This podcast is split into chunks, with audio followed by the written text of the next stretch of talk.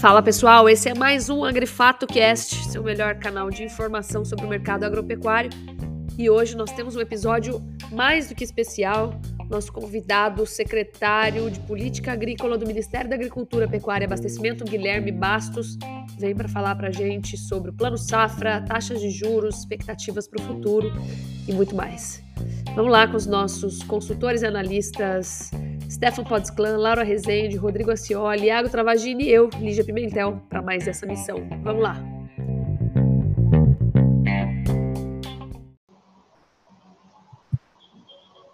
Fala pessoal, bom dia a todos. Estamos aí com mais um podcast, dessa vez uma versão um pouco diferente. Estamos com um convidado especial aqui, uh, Contamos aqui com a presença do Guilherme Soria Bastos Filhos, que é o secret... atual secretário de Política Agrícola do, do governo. Já tem aí algumas passagens é, por empresas de, de grande importância no setor, né? Teve experiências aí no Banco Mundial, na FGV, foi sócio-diretor da Agroconsult, também foi gerente sênior da área de inteligência de mercado da Multigrain, que era uma trading do grupo Mitsui. É engenheiro agrônomo formado pela, ESA, pela Universidade Federal de Viçosa e com mestrado pela Exalto e pela Universidade de Maryland, na área de economia e agronegócio. E é o atual secretário de política agrícola do MAPA desde julho de 2021, mas iniciou a sua participação, né, a sua presença no governo atual como presidente de, e diretor executivo aí da Conab para a área de políticas agrícolas e informações entre março e dezembro de 2020. Então, queria agradecer aí primeiro o Guilherme por ter aceito o nosso convite, pela presença e para estar aqui trazendo aí mais informações para a gente do cenário de crédito rural, seguro rural, expectativas para a safra 22-23. Então, Guilherme, muito obrigado e Vamos, pode fazer sua apresentação. Oi, Stefan. É, bom, bom dia aí. Primeiro, satisfação em reencontrá-lo. Um grande abraço. Lígia, um prazer poder estar aqui conversando com vocês. E, bom, é, começando aí o, o, o, chute né, da, da, da, próxima safra, acho que não sei se vocês acompanharam, semana passada, lá no anúncio das perspectivas da Conab, realmente aí mostrando, apontando aí para uma safra aí de 308 milhões de toneladas. Né? A gente pensa, puxa, é um senhor no avanço, mas a gente tem que considerar que a gente teve essa quebra, essa frustração grande né, esse ano em relação ao Sul. É, então, a gente pode dizer o seguinte, dizer, o pacote tecnológico, o potencial tecnológico né, de, de para chegar a essa safra está no campo. Né? A gente vai agora, de novo, é, mais uma vez, é depender exatamente das condições climáticas, né, principalmente da distribuição do regime de chuvas, né, para que ela realmente se confirme. Mas, é, pensando no que tivemos também, é, em termos até de, de incertezas quanto a, a, a, ao acesso a insumos, né, que a gente começou o, o ano, é, não só, foi antes, inclusive, da guerra da Ucrânia, né, mas a gente já tinha, por exemplo, no caso do, do, do DICOAT e de defensivo, já em função da crise energética lá da China, já alguns cenários aí complicados, né? Mas viemos trabalhando muito fortemente é, com a, essa, diria, conversando com o setor e permitindo né, que a gente tivesse as informações adequadas para que esse fluxo não se interrompesse. Isso sim seria uma tragédia muito grande.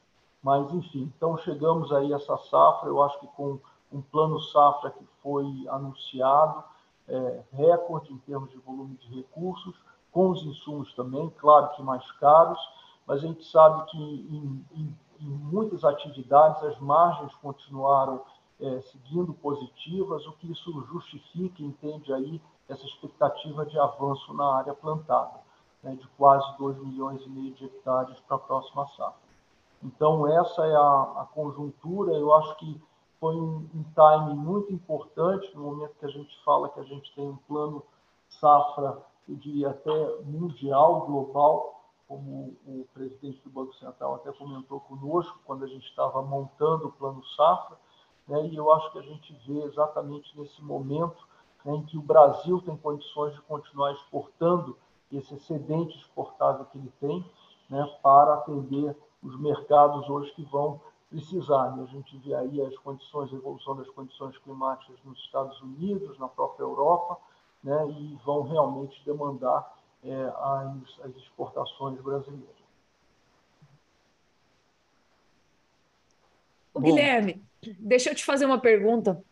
Ela está um pouquinho fora do contexto aqui, mas como a gente está em ano eleitoral, todo mundo com os ânimos acirrados, tem muita acusação, né? O nosso setor já sofreu aí algumas é, alguns ataques, né, ou algumas duras críticas, se a gente quiser ser um pouco mais eufemista para falar. E surgiu uma polêmica de que o nosso setor ele é muito subsidiado, né, pelos governos historicamente. E eu queria saber o que, que você acha dessa afirmação, assim, como que você colocaria ela, né? Porque há uma, um contraponto que que diz que, na verdade, esse subsídio vem dos bancos, né? Mas por que, que os bancos fariam esse subsídio, trariam esse subsídio, enfim.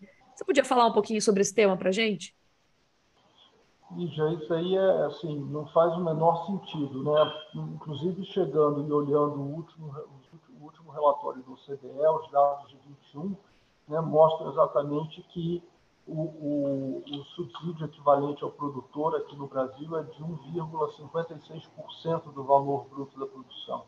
Então, assim, você compara em relação aos Estados Unidos, União Europeia, né, que estão lá na faixa de 15%, 20%, é, eu diria, a gente não, praticamente não, não é nada em termos de subsídio. Então, é, eu acho que não, não procede nem um pouco, muito pelo contrário, eu acho que toda a dinâmica que a gente vê no crescimento do setor é exatamente por ter sempre adotado aí uma política mais próxima do mercado. Né? Já teve intervenções mais fortes lá no passado, né? mas a gente vê que é, no passado mais recente, exatamente o que tem imperado exatamente a, a deixar os, os preços flutuando livremente. Excelente. Acho que aí o Stefan pode dar continuidade. Hum. É, bom, Guilherme, a, a, respeito né, dessa expectativa muito positiva aí com a safra 22-23, a gente tem toda a questão também do plano safra que veio aí de forma a surpreender pelo volume de recursos. Né? A gente tem um total de quase 341 bilhões de reais que vão ser disponíveis aí para toda a cadeia, um aumento de 36% em relação ao ano passado uma boa parcela ainda são, estão desses recursos vão ser aí disponibilizados com juros controlados, quase 196 bi e cerca de 145 bilhões a juros livres, né?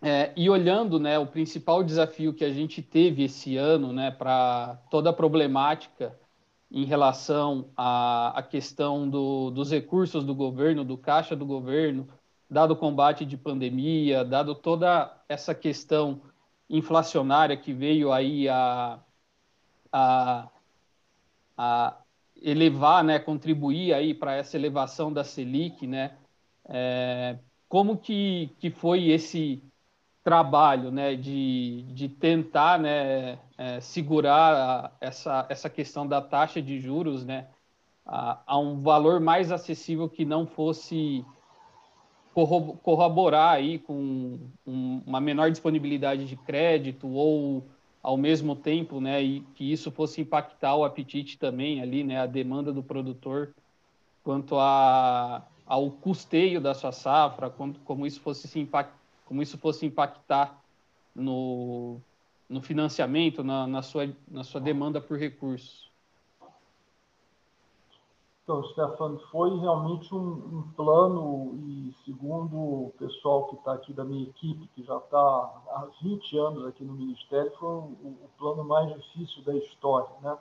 E, e, exatamente foi uma conjuntura muito complicada, né? porque o, o pagamento da subvenção, quer dizer, essa diferença entre o que, o que as instituições financeiras estão é, é, repassando o custo delas, essa diferença o, o, governo paga a posteriori. Né? Então, com esse aumento da taxa de juros, e a gente teve um escalonamento muito forte né, desde o ano passado, né, o, o, que tinha de espaço orçamentário para pagar a subvenção, ele foi rapidamente exaurido. Então, em função disso, a gente teve, inclusive, o plano safra passado, né, ele ficou ah, bloqueado de fevereiro até junho. A gente chegou a fazer um, um movimento aqui no, no Ministério, onde a gente disponibilizou alguns espaços orçamentários que provavelmente não seriam utilizados, como a política de suporte de preço, a PGPM, e alocamos lá para pelo menos liberar o custeio do Pronaf. Mas as demais linhas ficaram fechadas até, até junho.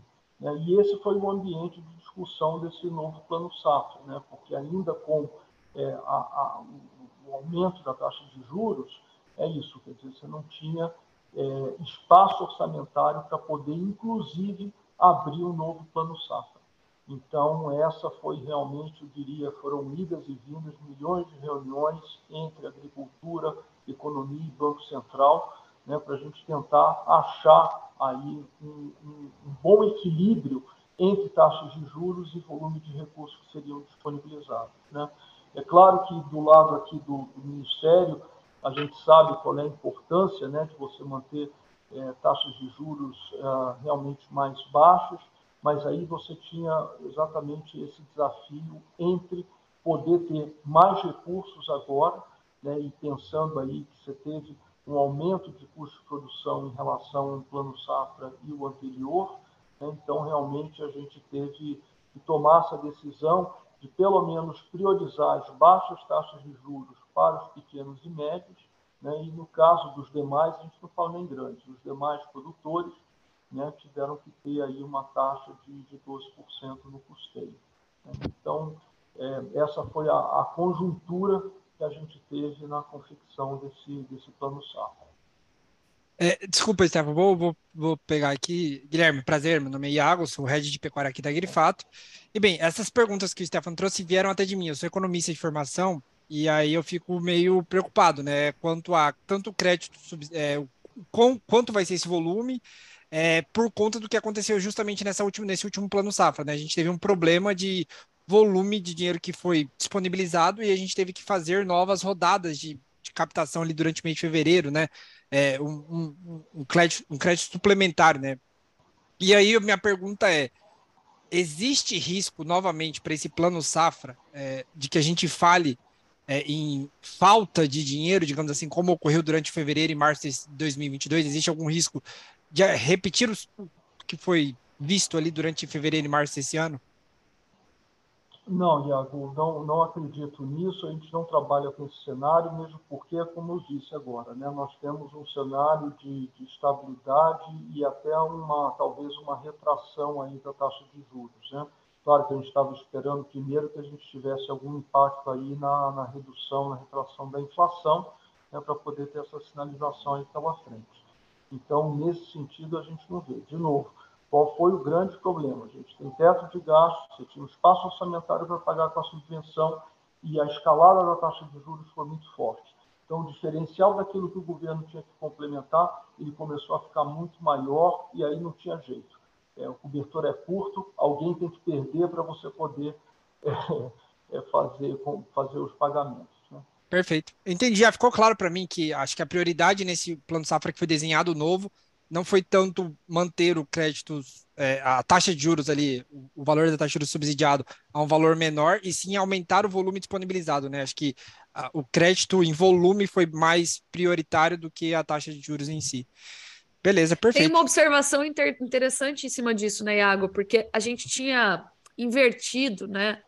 A, a taxa média de juros é, do Plano Safra em relação à taxa Selic, a taxa, taxa básica né, de juros no Brasil, que foi uma coisa. Desculpa a minha ignorância, Guilherme, mas pelo que eu tenho de série histórica, que foi uma coisa inédita, né? Ou seja, a taxa de juro agropecuária de 2018 para frente, né, ela estava mais alta do que a taxa Selic, que ficou muito baixa, já logo uhum. na sequência aí. E agora a gente inverteu de novo e voltou, entre aspas, para o que a gente considera historicamente a normalidade, que são taxas de juros agropecuários mais baixas do que a própria taxa Selic. Eu acho Exato. que só aí já vem uma vantagem, inclusive se a gente juntar com o montante que foi ampliado, né? Sim. Isso, exatamente. E, seguindo aqui, Guilherme, aproveitando aí, puxando a sardinha né, para o nosso lado, para o lado da pecuária aqui, que é o, o grande core aí de clientes, o grande foco aqui da Agrifato, é, a gente tem aí que cerca de 33% né, do, dos recursos dos planos safras né, anteriores, olhando essa, tendo essa, per, essa perspectiva histórica, cerca de 33% dos recursos vão para atividade pecuária, de alguma forma. É, do ponto de vista né, da, de política agrícola, do Ministério, existe alguma estratégia mais específica para aumentar essa participação de investimentos na pecuária, ou isso vem balizado justamente por uma demanda que, que a atividade é, coloca como é, em termos de quantitativo, né? Ou seja, esse recurso ele é suficiente para atender a demanda do, dessa atividade específica, sobra recursos, ainda tem demanda crescente. Como que está essa situação em relação específica à pecuária? Boa pergunta, Stefan. A, a gente não faz aqui, o, o plano safra ele não tem um, um, direcionamento, né? Então isso vai muito exatamente como você falou, pela demanda da própria atividade e que ela tem crescido, né? Então eu acho que é, a gente acompanha aí os aumentos de, de produtividade, somente da, da, pecuária bovina, né? eu acho que no momento que ela vai dinamizando, ela vai tendo já já está mais inserida numa cadeia é, de contratações ela melhora o seu rating de crédito e tudo mais, ela passa a ser é, um, um, eu, acho que ela passa a ter mais acesso, e a gente tem visto isso, que ela tem aumentado né, esse, esse volume. Eu acho que vai depender muito da dinâmica do setor em cima dessa demanda por recursos, lembrando que é, também tem uma questão que é a instituição financeira que está emprestando lá na ponta. Né? Então, isso depende muito também da saúde financeira de quem está recebendo isso e aí essa questão da análise de crédito né, e aquilo que pode ser disponibilizado. Né, e aí a gente tem, também tem que lembrar, né, quer dizer, é, a, a, parte de como é, que as cooperativas né, têm estruturado muito a parte da atividade agrícola, principalmente no sul, que é a região que mais toma os, os recursos, isso que eu falo, é uma dinâmica né, que ela por si só ela vai puxando é, mais crédito para si. E eu acho que do jeito que a gente está acompanhando a evolução da, da, da, pecuária aqui no Brasil, da pecuária bovina, ela está indo muito nessa direção. Então, a expectativa é que ela possa realmente demandar mais crédito daqui para frente. E, e, seguindo aqui também, Guilherme, é, trazendo uma perspectiva nova, né, um, vamos dizer, mudando um pouco o direcionamento, a gente veio aí da safra 20, 21 e 21, 22 é, com alguns problemas climáticos. Né? A safra de inverno foi bastante danificada aí pela questão climática. Depois tivemos a safra de verão 21, 22 com todo o sul do país, partes do MS, partes de, de São Paulo também com problema, né? Vamos colocar assim, principalmente estado do Paraná e Mato Grosso do Sul teve duas aí é, ocasiões né, consecutivas de perdas expressivas de safra, né?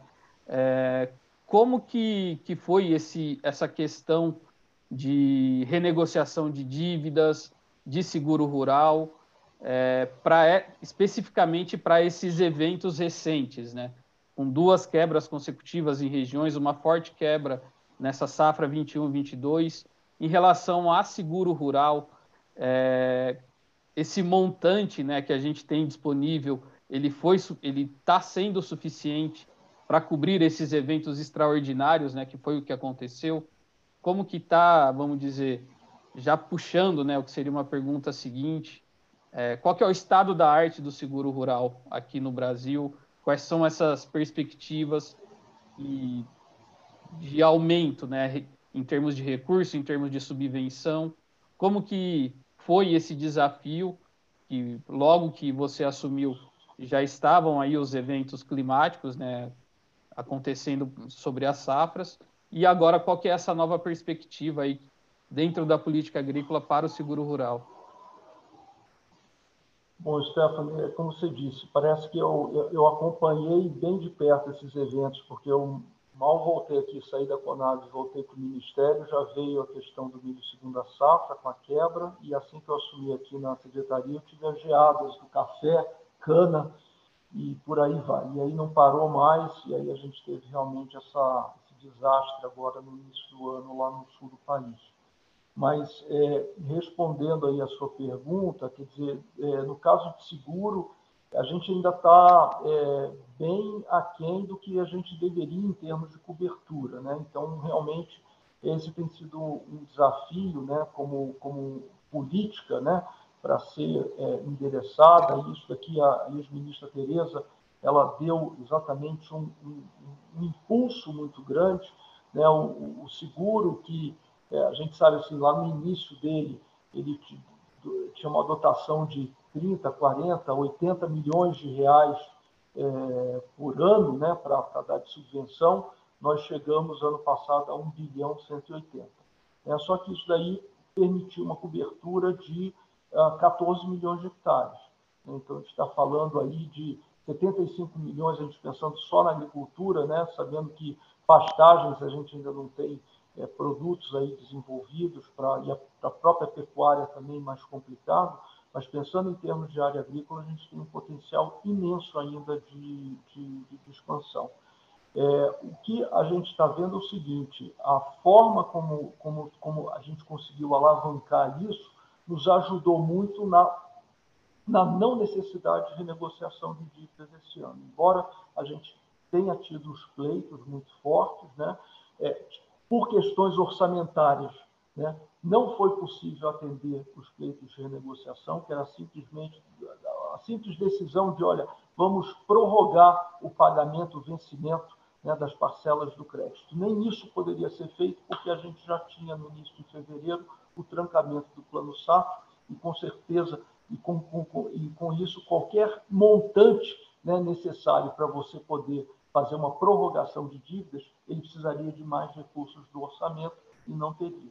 Então, esse daí foi, uma, foi também uma grande, um, um grande problema. Né? Nós acabamos atendendo apenas os pronafianos não cobertos com seguro, através de uma MP de crédito extraordinário, que foi é, promulgada em finalzinho de março, início de abril, de 1,2 bi, onde se permitiu dar um, um rebate de 35,2% em cima das operações é, de, de Pronaf, custeio investimento que não estavam cobertas com, com seguro, né, e isso as operações até é, é, finalizaram em julho deste ano, para dar pelo menos uma, uma contribuição nesse contexto. Mas só para lembrar, o seguro esse ano, o programa de seguro rural, já pagou 5,7 bilhões de reais em indenização.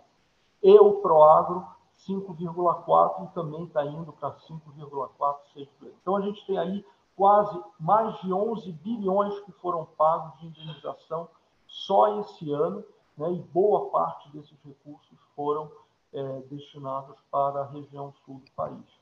Então mostra exatamente a importância dessa, dessa política, a gente está tentando avançar, de novo temos um problema de discussão orçamentária, né, como vocês podem ter visto aí, o governo, ele, infelizmente, eu não gostaria de estar no, no, na pele dos nossos amigos da economia, porque é uma situação difícil. Você pensa num país em que você tem apenas 7% é, de, de, de, de, uh, de disponibilidade né, para você fazer investimentos e adotar em outras políticas, porque o resto já está tudo travado, seja com, com despesas de pessoal, seja com aposentadoria, é, com tudo que já está marcado e carimbado.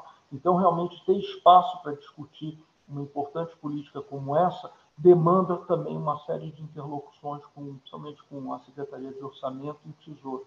Mas isso a gente está fazendo e a ideia é que a gente possa evoluir. Então, hoje, a situação, só para concluir, o que a gente tem é o seguinte: nós temos já um pedido de suplementação de 710 milhões de reais para esse ano né, além do, dos 990 milhões que nós tivemos na, na LOA para 2022, e estamos discutindo é, com a economia para que tenhamos aí 2 bilhões para o ano que vem é, para o seguro, para pelo menos manter essa cobertura de 14 milhões de hectares. Né? É, mas, é, de novo, é, uma, é, um, é um momento complicado, difícil, a gente sabe da importância e estamos fazendo o máximo que puder para poder garantir esses recursos para o programa de seguro rural.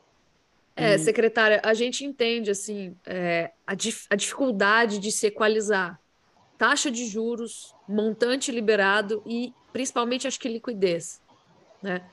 E na safra passada, é, até no primeiro mês aqui da safra 22-23, a gente sentiu, até por relatos de, de clientes, né, é, a demora da liberação dos recursos. Né? É, então, considerando essa dificuldade de equalizar tudo, a gente sentiu essa dificuldade de demora de liberação de recursos, o pessoal ficou um pouco aflito.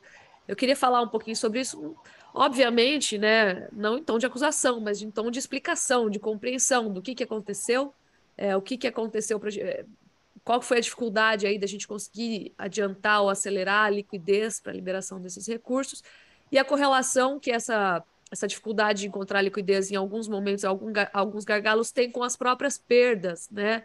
É, visualizadas aí em decorrência de questões climáticas, etc. Lígia, qual período que você está falando? Porque o período de fevereiro a junho, a gente teve realmente essa, essa dificuldade. Exatamente disse, esse, desculpa. Não, não, tinha, não tinha, ali a gente não tinha o que fazer, simplesmente não havia espaço orçamentário para pagar a subvenção, e com isso daí, exatamente, quer dizer, todas as linhas, como eu disse, além do, do Pronaf Custeio, que nós conseguimos uma imediata liberação disponibilizando um espaço orçamentário que a gente tinha na conta de suporte de preços, as demais, né, elas ficaram bloqueadas porque estava exatamente no momento de, negoci... de, de, de se encontrar um espaço para que pudesse abrir isso.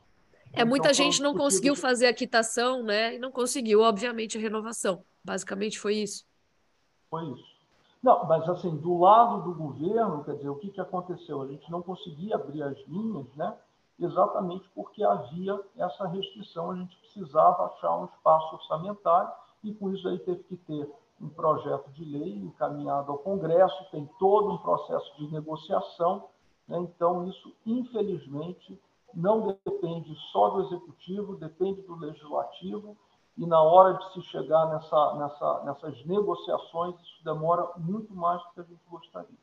Perfeito. E aí acho que entra nessa, nessa conversa, né, Laurinha? A Laura está aqui, vai se apresentar, é, da busca por créditos alternativos, acho que em ligação também com, com conectividade do produtor, digitalização de informações, enfim. Isso. Guilherme, bom dia novamente, prazer, eu sou a Laura sou consultora aqui de pecuária da Grifato, e eu acho que uma questão bastante importante que a gente tem, tem visto aí no Plano Safra ultimamente é em conjunto aí com a maior demanda, né, de, do, do crédito agro, juntamente com o aumento da, da taxa Selic, a gente teve uma entrada maior do mercado de capitais aí nesses planos e no financiamento no crédito agro em geral. Eu queria que você comentasse um pouquinho sobre isso, né? Está totalmente correlacionado com. A gente tem dois tipos, basicamente, de oferecimento de crédito, o juro controlado e os juros livres aí. Eu queria que você correlacionasse, falasse um pouquinho para a gente como que é está sendo essa abertura maior ao mercado de capitais, como que até o surgimento de, de startups, né, nesse segmento de crédito rural tem auxiliado também o produtor expandido e facilitado essa captação mesmo de crédito para o pro produtor rural. Então, muito, muito boa pergunta, Laura. Eu estava, inclusive, antes aqui, de estar conversando com vocês, eu estava abrindo o nosso quarto workshop de inovação financeira, né, exatamente trazendo a experiência das AgFintechs. Então, eu acho que o, o, ambiente é esse, a gente sabendo que é, o que nós temos de crédito a juros controlados, né, esse crédito oficial do Plano Safra, ele é limitado em termos de, de, a gente não tem condições de suprir todo o, o, setor, né? A gente sabe que apenas uma parcela, alguns dizem 20, 25%, no máximo 30%, por exemplo, da necessidade de capital de giro do setor, é, não teve outra forma senão realmente fomentar a, a, a iniciativa, os mercados privados, né, para eles poderem é, exatamente é, funcionar e poder atender essa demanda adicional que não seria suprida né, com essa, esses recursos a taxas de juros controladas. Né? Então, o que a gente tem feito, e aí é, vocês acompanharam a questão da Lei 13986, a Lei do Agro, né, onde você já, já, já, já é, começou exatamente, acho que teve um, um, grande ponto que foi a necessidade aí de você é, registrar a CPR, né, e hoje a gente consegue hoje monitorar todo esse fluxo é, que, uh, que já mostra aí um estoque de CPR da ordem de 170 bilhões de reais. Então a gente mostra aí, pelo menos consegue evidenciar essa entrada do, do, do, do setor é, financeiro privado, né, atuando e atendendo às diversas necessidades. E mais recentemente, mais recentemente a gente teve aí a, a Lei 14.421, né, onde ampliou aí esse escopo da CPR, né, ela, ela, ela permitindo a emissão em outros pontos aí da, da cadeia, né, da insumo, armazenamento, transporte, enfim, é, e ela começa a abrir, inclusive teve, foi noticiado essa, nessa semana, é, já a emissão de 47 milhões para uma indústria de insumos.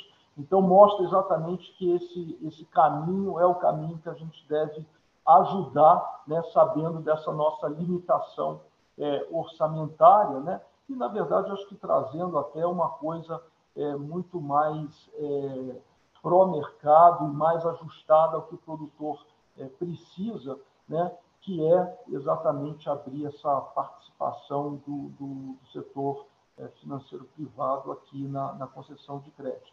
E as agfintechs, eu acho que elas entram muito trazendo aporte, trazendo tecnologia, reduzindo o risco né, dos empréstimos, né, fazendo com que essa, essa auditabilidade da operação agropecuária fique mais evidente e, com isso, daí as taxas possam ser mais atrativas né, para, para o nosso produtor. Então, eu diria que isso daí é um, é um, é um, são, são caminhos que a gente tem levado em conjunto né, e que fazem parte, eu acho, de uma solução aí para o crédito rural agropecuário. Perfeito, Guilherme, muito obrigada. É, eu queria também te questionar, que me surgiu essa questão enquanto você comentava.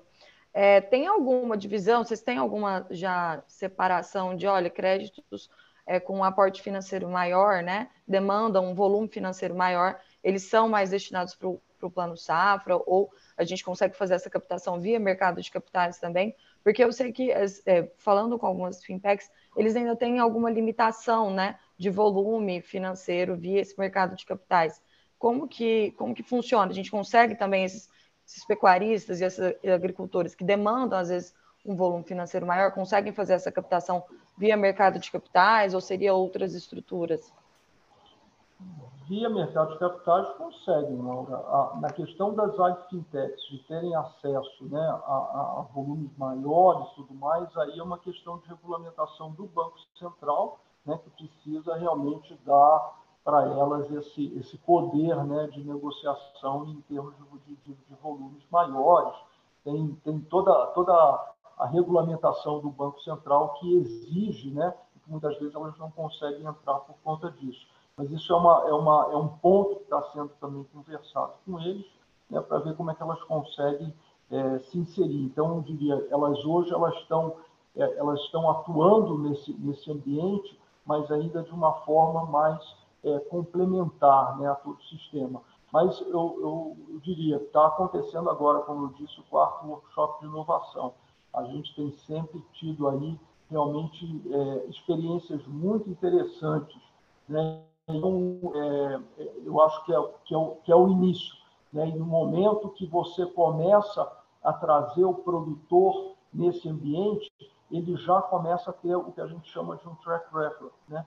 Então, a partir daí, ele começa a ficar, quer dizer, eu diria, o fato de você já, ter essa, essa, essa avaliação melhor do risco daquela operação, daquele produtor, já, ele já fica mais, eu diria, fica pronto né, para que ele possa alçar é, outros voos. Então, é, no, no, nosso ponto, assim, eu sei que as fintechs ainda têm esse pleito, a gente tem conversado muito com, com eles, e, e, e isso daí é uma coisa que ainda demanda é, uma, uma, o Banco Central é, reconhecer e, e, ampliar, mas isso não é fácil, por toda a questão de regula regulamentação do Banco Central que ele possui. Tá. Muito obrigada, Guilherme. Guilherme, é, a gente vê, a gente viu aí, como você comentou, essas duas leis do agro que trouxeram aí justamente essa mudança de oportunidade, né, de visão de trazer mais recursos do, do mercado financeiro para dar oportunidade aí para o agro, né? É, além da CPR, que a gente vê esse crescimento expressivo nos números que são divulgados pelo, pela secretaria, pelo mapa, né?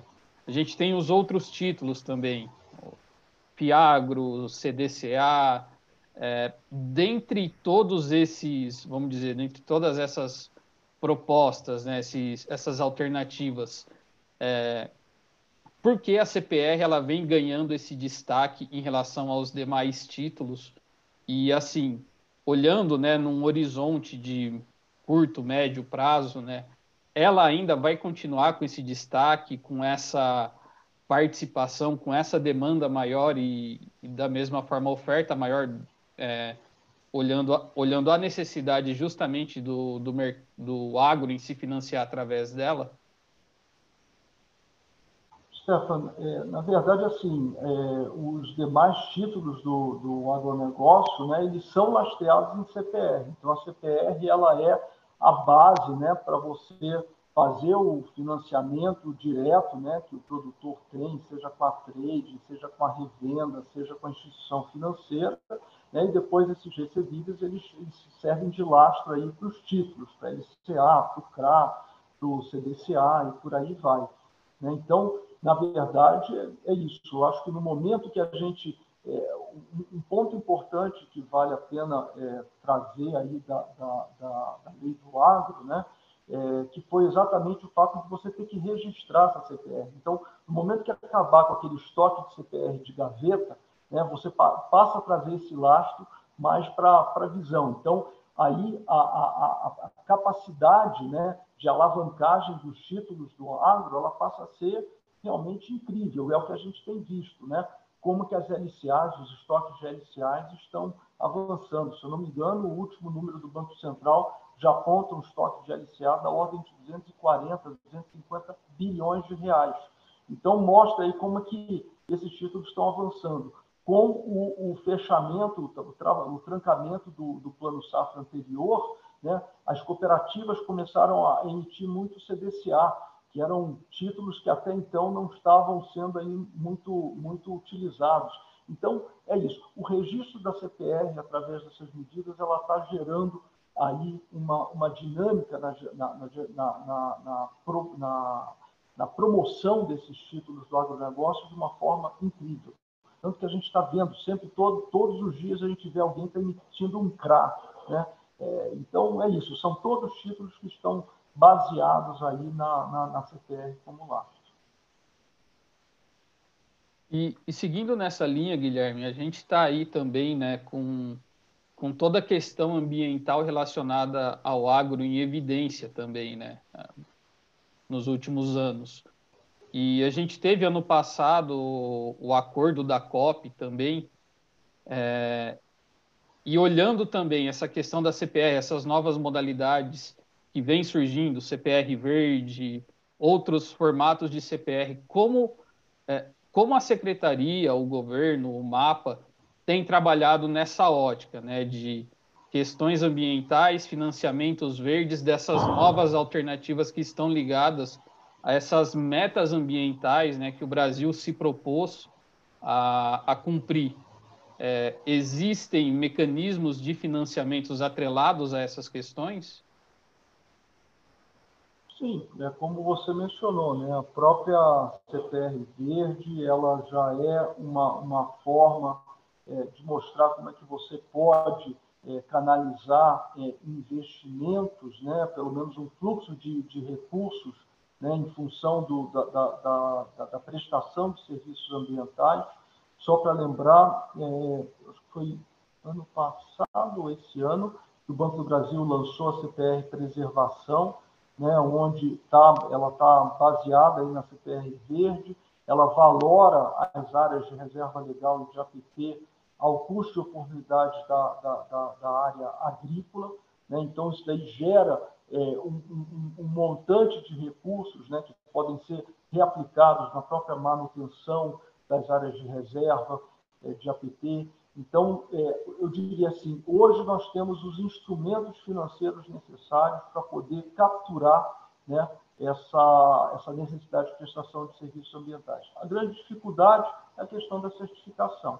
Né? São as métricas, é você mensurar e certificar que aquilo que você está promovendo como serviço ambiental, ele de fato existe. E nisso daí, nesse aspecto, aqui no, no Ministério da Agricultura, a gente lançou, a gente está com um projeto junto à, à Embrapa, que é exatamente para poder lançar indicadores socioambientais é, do Brasil, né, que a gente possa acompanhar isso temporalmente, em nível de propriedade né, e nível de território nacional do Brasil. Com isso, a gente espera que lá na frente né, o custo de certificação caia bastante. Então, toda essa dinâmica né, de você poder é, angariar é, o, o, esses instrumentos verdes né, para capturar esse serviço ambiental, a gente possa ajudar a contribuir com redução de custos, facilitar a auditabilidade, a transparência dessas informações, que é isso que é fundamental nesse, nessa, nessa, nessa pegada ambiental. Né? E do nosso lado, quer dizer, em termos de crédito, é, o pessoal sempre fala assim, ah, o plano ABC poderia ser maior e tudo mais. Só que a gente tem que, isso daí a gente até fez um, a gente é, é, renovou o nosso acordo com o Climate Bond Initiative, com o CBI, né, onde fez uma revisão de toda a taxonomia das linhas de investimento dentro do, do, do plano safra e a gente e, e, eles puderam exatamente mostrar o seguinte, olha, não é apenas o que está debaixo do guarda-chuva do plano do plano ABC que se chama ABC mais agora, que ele tem realmente ele promove algum tipo de adicionalidade ou de uh, promoção de sistemas ambientais sustentáveis. Mas tem outras linhas de, uh, dentro do, do, do, plano Safra né, que também contemplam a promoção do plantio direto, da regeneração uh, do plantio de florestas, dos orgânicos e tudo mais, que não estão necessariamente debaixo lá do guarda-chuva do ABC+. E isso daí é, a gente tem uma estimativa que em torno de 56% a quase 60% dos empréstimos feitos é, no âmbito do, do, do, plano safra para investimento, eles têm é, algum foco é, promovendo alguma ação de sustentabilidade. Bacana, Guilherme. O secretário, uma pergunta. Que vocês estão analisando, por exemplo, é, alguma linha mais voltada para a pecuária, pensando no sequestro de carbono promovido pelas pastagens, algo no radar? A gente sabe que é difícil, né? Precisa estudar, colocar tudo num, é, em um plano assim analítico coeso, mas a gente sabe que é, sequestro de carbono não é promovido só por florestas, né? É promovido por pastagens também. também. E pensando lá em atingir as metas do acordo do metano, é, assinado na COP26, como entraria algum tipo de financiamento de estímulo é, para que áreas degradadas, por exemplo, pudessem servir para recuperação e plantio de pastagens, né? algo nesse sentido? Lígia, o programa ABC já financia a recuperação de áreas de pastagens degradadas. Também é, favorece a implantação de sistemas de integração lavoura, pecuária e floresta a adoção de prática conservacionista. Então, isso aqui são todos itens né, que compõem aqui debaixo do plano ABC. É o que eu falo, para o produtor se beneficiar né, de todas essas práticas, ele precisa ter, é, precisa ter uma certificadora mostrando que ele está adotando aquela prática e que aquela prática está gerando um, uma, uma, captura de carbono de ordem tal, né, para ele poder se apropriar. E aí eu acho que esse daí é o grande é o grande desafio que a gente tem como Brasil, né, para a gente poder realmente angariar é, esses recursos em, em, cima dessas, dessas adicionalidades. Então, é, mas eu diria assim, essas linhas estão lá. Inclusive, por exemplo, é, esse ano, né, os equipamentos é, que rodam com biogás, com biometano, no caso do Moderfrota, ele já tem 100% da linha sendo financiada. Né? Até então, pelo Moderfrota, os equipamentos normais eram 85, até 85%. É, outro, outro, outro estímulo que foi dado foi um aumento na, no, no, limite de financiamento para os produtores daqueles que já tiverem o CAR analisado né, e validado. Né? Então, tem, vai ter um aumento aí, é, um percentual a, a mais de limite para financiamento. Então, assim, esses estímulos estão vindo. Né? O que a gente, é, e, e, assim, a, a, até em termos de taxas do plano ABC, pensando dentro das taxas de investimento que foram desse, desse plano safra, elas foram, a gente manteve as taxas mais baixas. Gostaria de ter, talvez, taxas muito próximas a zero, mas, infelizmente, ficaria inviável diante de toda essa conversa que a gente teve no início com relação ao, ao, à disponibilidade orçamentária. Mas as taxas é, de juros do, do, do ABC estão em 7% ao ano, para as ações de recomposição de reserva legal e proteção permanente e 8,5% para, para as demais. Então, pelo menos assim, relativamente às demais taxas de investimento, essas daí foram as mais baixas agora desse plano safra, mostrando assim um, um, uma, um, um viés é, favorecendo aí a adoção dessas práticas. Obrigada, secretário, perfeito. Bom, acho que a gente já está encaminhando aí para 40 minutos, né, Guilherme? É, eu queria, assim, é, uma, como uma última colocação, né? O que você enxerga, né? Vamos dizer, dentro dessas mudanças que estão ocorrendo no crédito rural?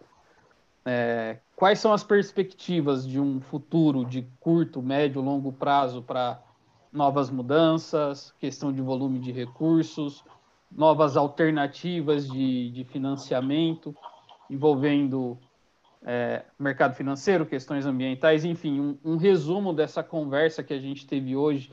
Quais são os direcionamentos aí que o, estão sendo preparados para essa para esse avanço do crédito rural, para que ele continue, né, fomentando, dando esse suporte necessário aí para o agro brasileiro que que não para de crescer, que não para de trabalhar todos os dias. Qual que é a mensagem que final que você deixa para esse para o nosso público? Stefan, eu acho que assim, eu, a gente está tá, tá exatamente no direcionamento dessa modernização desse conjunto de políticas setoriais aqui para o setor, né, para o agro. Né? Então, é, em termos de é, como a gente tem, tem visto, em termos de dotação de plano safra, de crédito rural subsidiado, a, a tendência, e o que a gente tem mostrado, é que ele fique mais concentrado para pequenos e médios. É, e médios também sempre naquele, naquele, naquela, naquele foco de, olha, é, pronafianos que já estejam mais bem estruturados, eles possam é, sair do Pronaf né, e poder ter uma, uma, uma um acesso a limites e outras condições de financiamento é, diferenciadas. Né? Então, realmente olhar esse público né, que ainda é, precisa e que não teria acesso a tantos instrumentos alternativos, esse faz o, o esse vai ser o, o tom daqui para frente. Paralelo a isso, é cada vez mais ter esse sistema privado, financeiro privado, né, entrando com diversas soluções. Então, essas promoções das agfintechs, que a gente vai conseguir avançar com eles, até de repente em termos do Banco Central, né, eu diria que esses daí vão ser os próximos passos que a gente tem ainda para continuar destravando, e aí eu acho que o papel do governo nesse sentido é tirar a pedra né, do meio do caminho e deixar que o setor possa se é, possa funcionar da melhor forma possível. Uma outra medida paralela a isso, que a gente também discutiu, vai ser realmente tratar a evolução desse programa de seguro rural, que está mais que caracterizado da importância dele. Eu acho que esse ano tivemos um exemplo muito grande de como que ele conseguiu gerar um colchão para evitar que a gente tivesse um, desencadeamento de renegociação de dívidas, como a gente já viu no passado. A situação ainda não está resolvida, a gente espera assim que não tenha nenhuma frustração. o fato de não se ter mexido, não se ter tomado nenhuma, nenhuma medida descabida de controle de preços, controle de exportação e tudo mais, deixou que os preços pudessem fluir, deixou com que a atividade produtiva pudesse absorver parte desse aumento de, de, de, de margem. Né? Então, com isso daí, a gente está dando a sinalização para que a, a, a, oferta continue se readequando né? e esse fluxo de, de, de renda possa ajudar a, a, a, produção. Então, nesse sentido, quer dizer, o seguro ele tem que realmente ampliar. Nós temos ainda um problema que hoje a despesa do seguro é uma despesa discricionária, não é uma despesa obrigatória mas isso também é outro tema que a gente está, como eu comecei a falar. Né? O Brasil já tem despesas obrigatórias demais, só que essa é uma despesa que é super essencial para a sustentabilidade do setor e para o governo se precaver né, de, de futuras necessidades de renegociação de dívida. Então, no momento que a gente conseguir ampliar essa, essa, essa política de uma forma, é, colocando ela como o que a gente chama de despesa 2OC, né, na, na, linha lá do, do, do crédito, das operações oficiais de crédito, é, e poder realmente é, dar mais previsibilidade, a gente acredita que a gente vai poder é, caminhar conjuntamente, e isso pode ser, é, eu diria, uma grande mudança de tom, pegando como, por exemplo, os Estados Unidos, que tem coberturas de grãos, de hortaliças, de pecuária, né, em, em torno de 90% da área. Então, isso daí é que é um sonho né, de consumo para que a gente possa deixar é, o setor é, funcionando é, de uma forma mais é, regular, sem esses, esses, soluços que a gente, no passado, a gente é, é, vislumbrou. E tem, eu acho que tem outra questão, quer dizer, o desenvolvimento de produtos como seguro de renda, né, que eu acho que precisa trabalhar, né, mas tudo isso também vem junto com a necessidade de informações mais granulares, né? e isso daí é todo um, um, um processo que a gente está em construção. A questão da, da, nessa, nessa, nessa questão climática que a gente vivenciou, não agora, mas eu diria foram praticamente três anos safras com problemas consecutivos, né? a necessidade do, do, do, restabelecimento da conversa do Fundo de Estabilidade do Seguro Rural e do Fundo de Catástrofe. Né? Então, esse já foi outro movimento que está sendo feito com o setor todo. Né? O nosso diretor é, Pedro Loyola está trabalhando nisso a gente espera que até o fim do ano a gente consiga ter pelo menos um encaminhamento para, a partir de 2023, a gente trabalhar em cima disso. Né?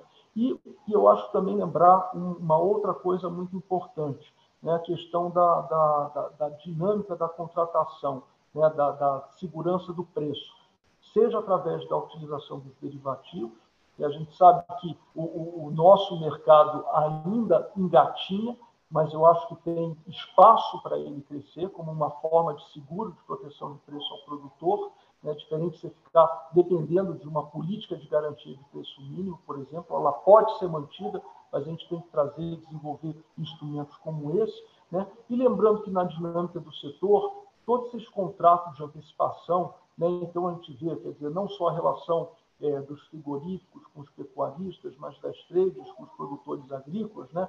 Como essas contratações dão uma segurança no crescimento da atividade. Né? E a gente viu o caso da soja, a gente viu o caso do milho segundo a safra, que só desenvolveu porque você tem esses interlaços desses contratos com, antecipação, e isso dá a previsibilidade que a gente precisa para o setor. Então, eu diria que, no, no, no, ponto de vista, eu acho que a gente está exatamente nesse caminho, no momento realmente de transformação, né, em que o, o, o, país como um todo não tem dotação orçamentária para poder fazer as políticas como existiam antes, com, com, com amplos recursos, e tendo que ser mais eficiente, então ele vai ser a alocação desses parcos recursos vai ser exatamente para quem precisa ou tem menor acesso né, a instrumentos alternativos. Paralelamente a isso, temos que evoluir na construção dessa política de seguro rural, que ela ainda está sendo consolidada, e diria, ah, nós estamos aqui há 20 anos dessa política, os Estados Unidos já tem há mais de 80. Né? Então, a gente está engatinhando, mas eu acho que é um modelo privado, público-privado, muito interessante que eles não têm lá, né? mas que a gente precisa acertar aí algumas contas. Então, basicamente, eu acho que é, esse daí é o, é o caminho que a gente tem agora para frente. Secretário, queria agradecer a sua presença novamente. Obrigada pelo conhecimento e as informações compartilhadas. Acho que o Stefan pode finalizar, mas eu, como líder aqui, queria agradecer em nome de toda a equipe e de todo mundo que nos acompanha aqui. A gente tem milhares de pessoas que, que escutam o nosso podcast e com certeza eles ficaram muito contentes aqui por ter, por ter essa riqueza do seu, do seu conhecimento aqui conosco. Obrigada mesmo. Nada, Lígia, é um prazer, viu? Prazer poder participar. É um... E assim, eu tenho um apreço muito grande pelo Stefan, então é, um, é mais uma, uma retribuição aí, é um grande, uma grande satisfação reencontrá-lo aqui. Poxa, eu agradeço bastante, Guilherme, pelas palavras, né? Como a gente, Guilherme foi meu primeiro aí, né, o responsável por me colocar no mercado de trabalho. Foi, tive uma, tivemos uma experiência de quase dois anos trabalhando juntos, então é uma grande inspiração aí, uma pessoa que eu tenho bastante é, um apreço muito grande. Enfim, quem trabalhou com ele, quem trabalha com ele, sabe do, do lado pessoal e do profissional que ele é. Eu agradeço bastante, Guilherme, pelo convite, pela receptividade é, por ter aceitado esse bate-papo aqui com a nossa equipe, para estar tá trazendo aí, acho que essas informações muito valiosas para todo o mercado. Acho que ter essa ponte entre é, os, no, o, os, os, ouvintes, né, o mercado, os produtores, e ter essa ponte com o governo, ter essa conversa, né, para a gente vai ser, para todo mundo acredito que vai ser muito valiosa. E queria agradecer aí para todos os ouvintes, todo, toda a equipe, e a gente vai ter mais oportunidades como essa aqui no, no nosso podcast da Grifato. Queria agradecer a todos e obrigado, pessoal. Boa semana para todo mundo. Valeu, pessoal. Até a próxima. Obrigado. Obrigada. Obrigada, pessoal. Bom trabalho.